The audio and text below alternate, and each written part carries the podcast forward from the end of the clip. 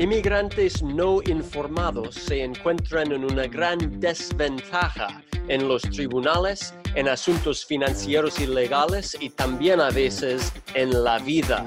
Pero ¿qué podemos hacer al respecto?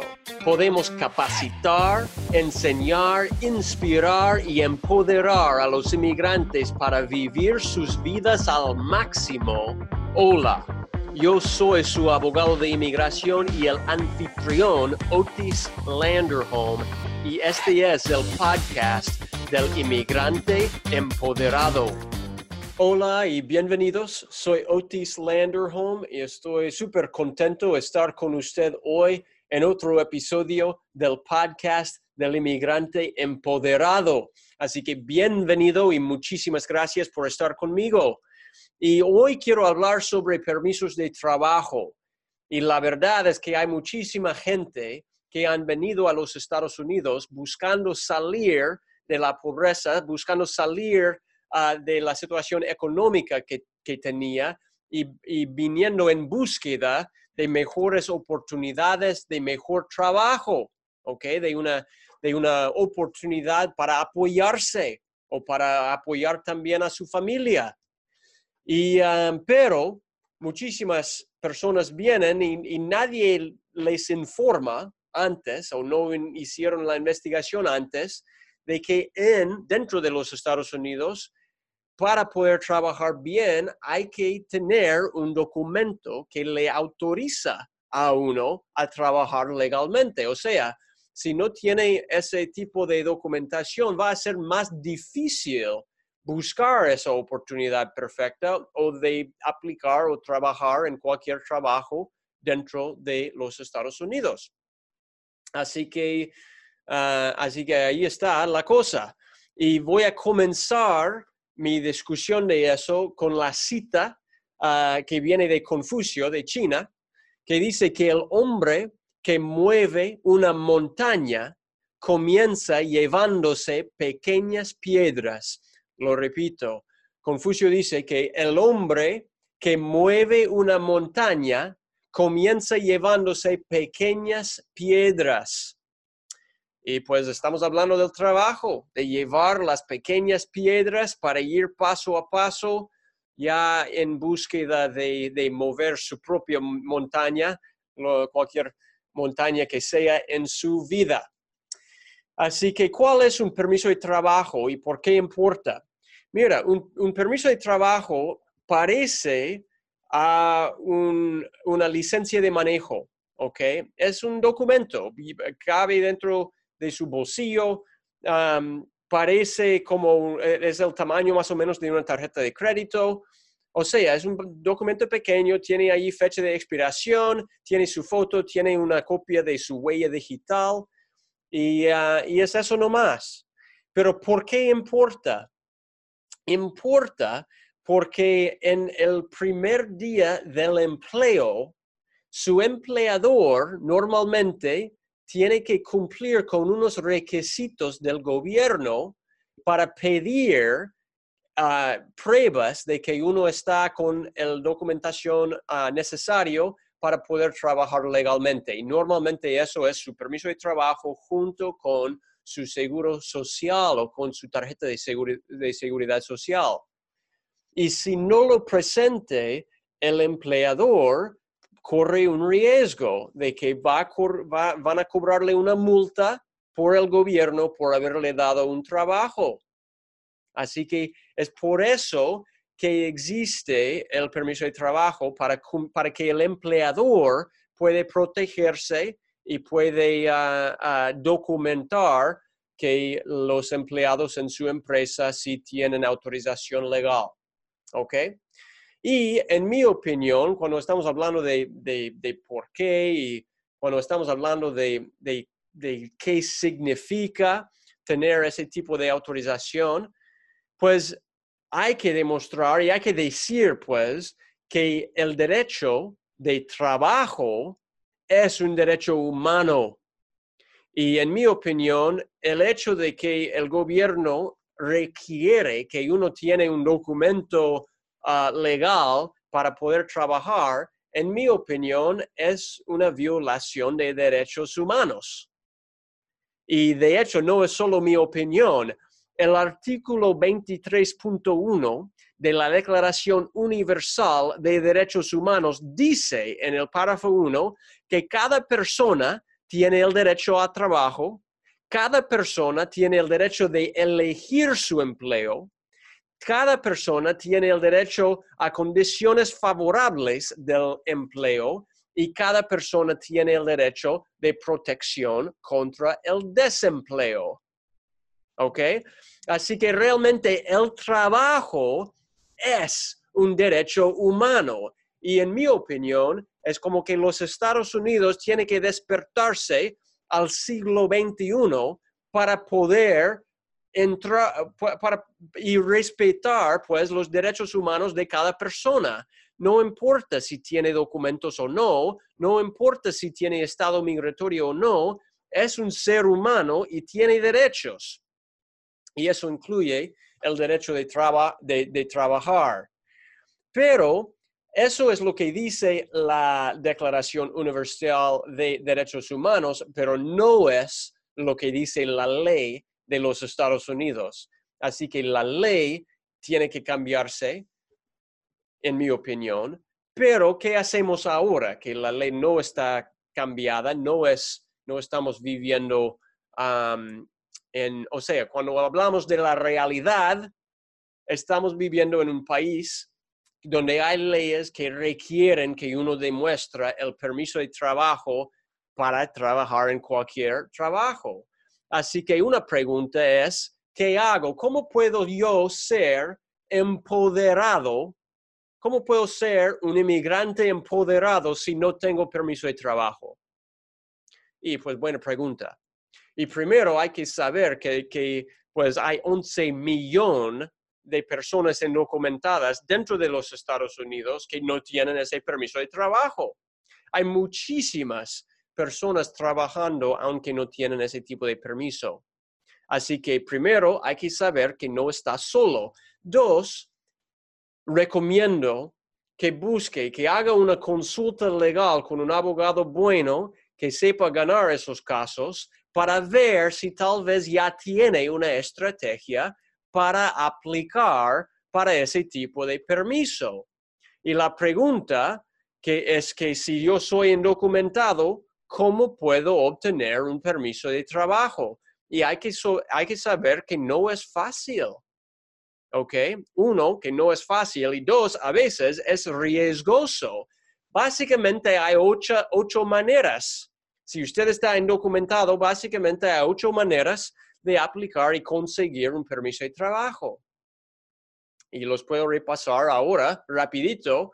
Y si usted escucha uno de ellos y si piensa que tal vez ah, califica por uno de ellos, pues llame un abogado o si no tiene, llame mi oficina y podríamos practicarlo bien y ver cuáles serían los, los beneficios, cuáles serían las probabilidades y cuáles serían también los riesgos. ¿Ok?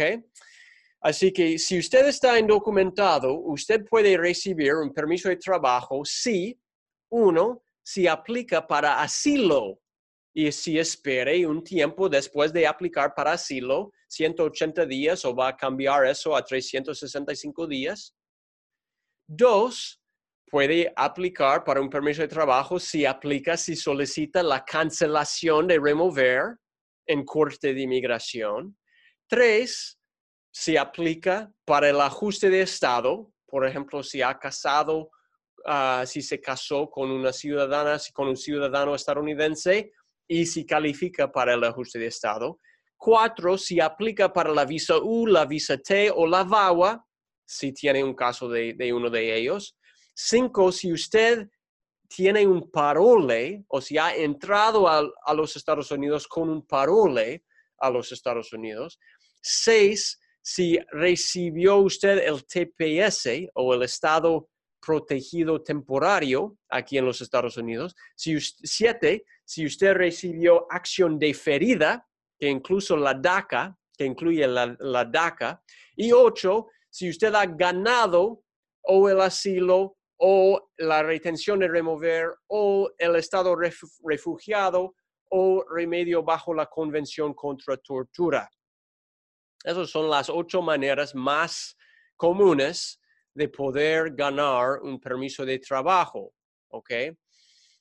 Ah, y, no está mencionado aquí, pero obviamente incluye si usted gana un green card, aún mejor, ¿ok? Aún mejor. Pero, ah, pero eso no estoy hablando de los green cards ahora, estoy hablando de permisos de trabajo, como por ejemplo, mientras su green card está pendiente, puede a veces calificar para un permiso de trabajo.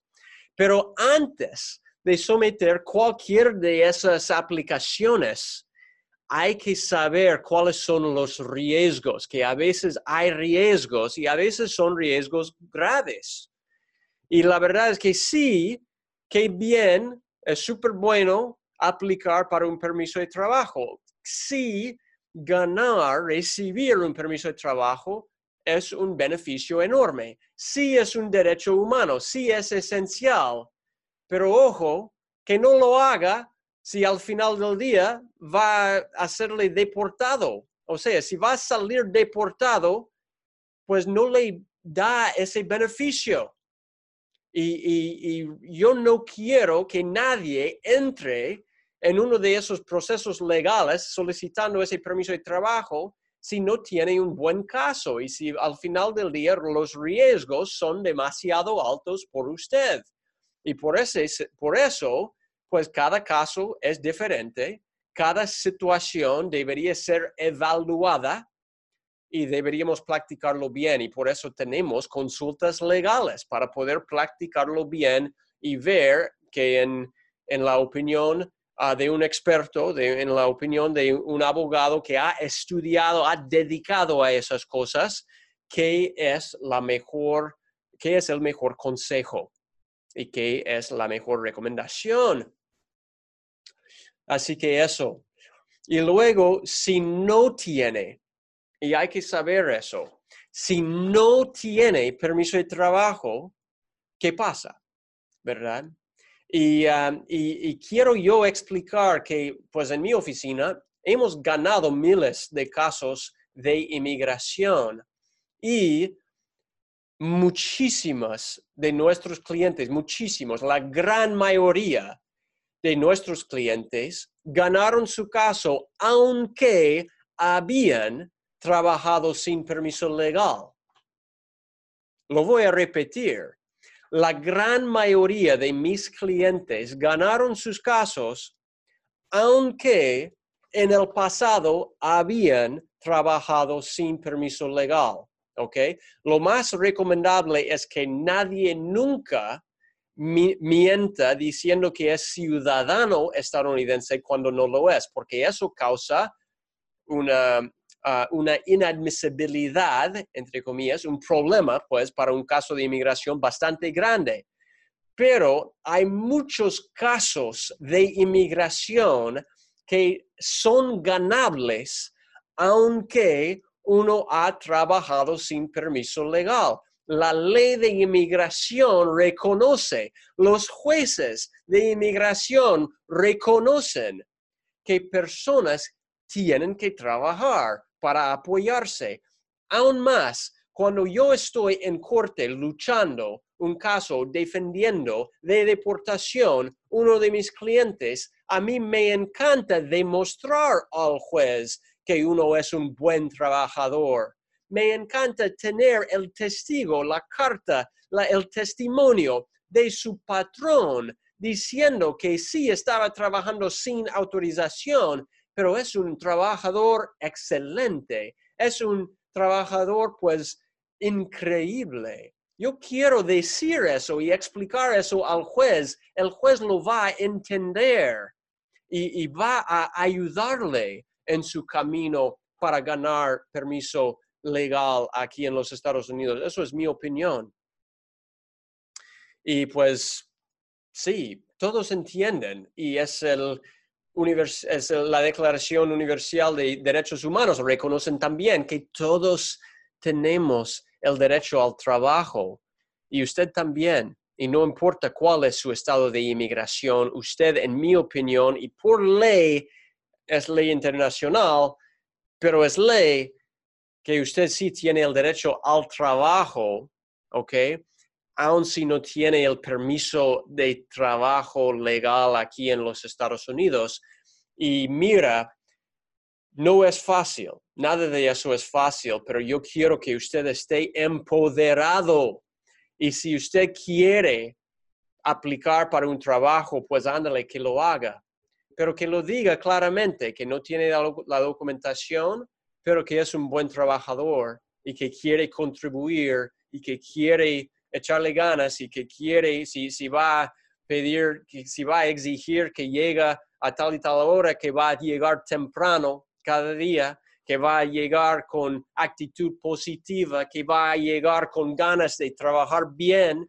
Y la verdad es que mis clientes no son solo trabajadores, pero son, son trabajadores excelentes. Y eso recomiendo para usted también, que échale ganas, que, que la manera para contribuir cada vez más, de una manera cada vez más fuerte, ¿ya? Y que, que no es fácil, mover la montaña, pero el hombre que mueve la montaña comienza llevándose pequeñas piedras. Y eso es la cita. ¿Ok? Así que gracias por estar conmigo hoy. Espero que ese podcast se le hizo útil y por favor compártelo con otra persona. Si, fue útil o por favor suscribe a nuestro podcast porque yo quiero dar algo a, los inmigrantes aquí en Estados Unidos. Son una contribución enorme a nuestra economía, a nuestra sociedad. A mí me encanta el hecho de que hay inmigrantes en nuestro país apoyando a nuestro país, contribuyendo a la sociedad, todo eso, dando por lo menos una forma de pensar nueva de otro país, una cultura, comida, maneras ah, de, hacer cosas diferentes que siempre automáticamente trae con, con el hecho de emigrar. Así que pues gracias por ser ah, inmigrante, gracias por escucharme el día de hoy y que sí, pues que mueve su montaña comenzando con pequeñas piedras. Gracias y que pase un día excelente. Soy Otis Landerholm y, uh, y le veo en la próxima. Adiós. Bye bye. Gracias por escuchar al podcast del inmigrante empoderado. Si le gustó y si desea obtener más información, visite landerhomeimmigration.com barra podcast.